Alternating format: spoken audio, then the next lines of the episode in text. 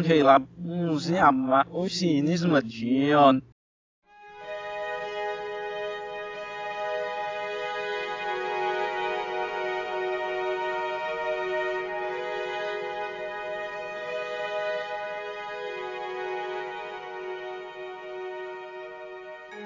Há dois momentos no dia que julgo eu como os mais poéticos, pois têm a incrível capacidade de canalizar os mais inspirados sentimentos, através da beleza e das sensações que carregam em cada um de seus mais singelos instantes. Falo aqui do fim da tarde e da alta madrugada. O fim da tarde evoca em mim um sentimento de nostalgia, como se o poente fosse capaz de apontar em nossas mentes a aurora de nossos tempos. Há também um certo clima bucólico e calmo, que se estabelece em meus tons de laranja, rosa, dourado, lilás e tantas outras belas cores que surgem e tomam conta da aquarela que se faz o céu nestes breves instantes. É o momento em que se parece propício encontrar amigos para se falar do enquanto. Parar o momento, inebriado com as sensações que esses instantes trazem, contemplar sua própria sorte e agradecer a vida. É também a mais romântica das horas, as já citadas cores que percorrem o céu ao entardecer trazem consigo também uma luz mágica, capaz de aumentar os encantos de qualquer um. É aquele momento do dia em que você para e pensa: é, talvez eu devesse mesmo casar com ela. Para alguns instantes depois, todas as questões que essa ideia traz consigo fazem com que este pensamento vá embora. Mas diria que todas as declarações, pedidos e juras de amor eterno deveriam ocorrer em um fim de tarde. O segundo momento do dia a alta madrugada, não é nem de longe tão sociável e repleta das graças que o convívio possa trazer. Pelo contrário, sua beleza é parida justamente na ausência desses elementos. É na introspecção, na melancolia, na tristeza, na lembrança e principalmente na insônia que a madrugada se cria. Se no fim da tarde nos abrimos para o mundo, na madrugada nos fechamos em nós mesmos, da mesma forma que fazem certas flores, quando já não contam mais com a luz do sol. O apoloníaco do entardecer dá lugar ao mais dionisíaco dos momentos, há muito conhecido como lar dos boêmios e dos poetas. Como diz uma frase, a qual desconheço o autor, mas a vejo percorrer os modernos para-choques de caminhões das redes sociais. A madrugada pertence aos poetas, às putas e aos que morrem de amor. Esta singela frase talvez consiga resumir bem as coisas que esse instante evoca ao estar longe dos olhares das multidões, é no silêncio e na solidão da madrugada que somos capazes de nos conhecer melhor, ao mesmo tempo em que somos confrontados com os fantasmas que nos assombram pelas coisas que fizemos, que fazemos e que faremos, como em um conto de Natal de Dickens. É também o ar do sexo e de todas as coisas que não se podem fazer sobre o julgamento dos que estão ao redor.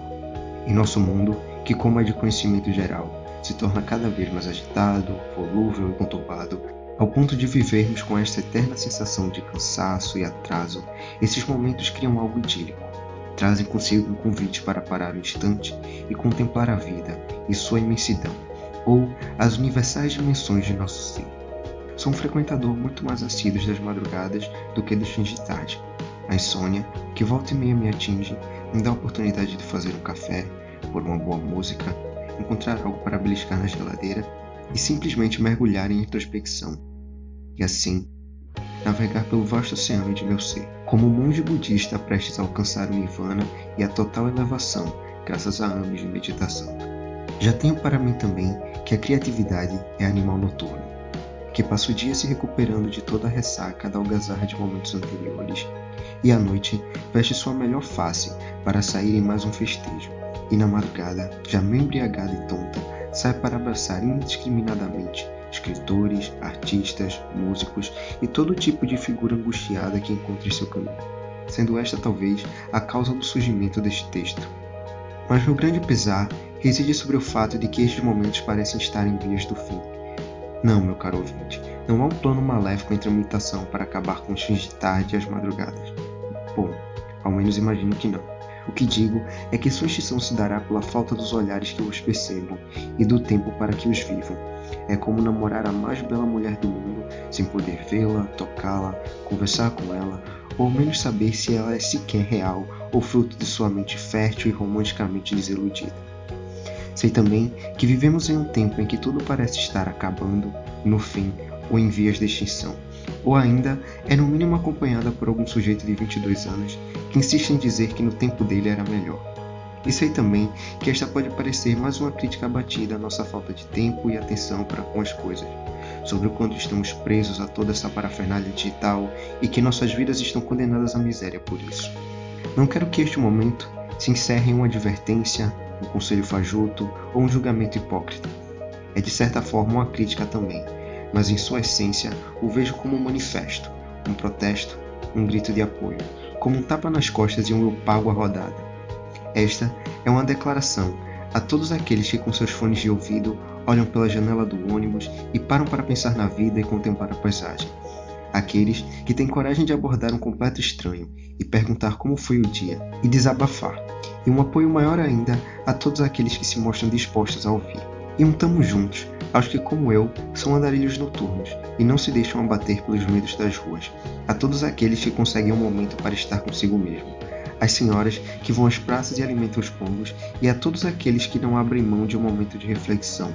Enfim, um abraço apertado a todo aquele que o mundo não roubou os olhos, tapou os ouvidos, desligou a mente, nem lhe tirou o coração.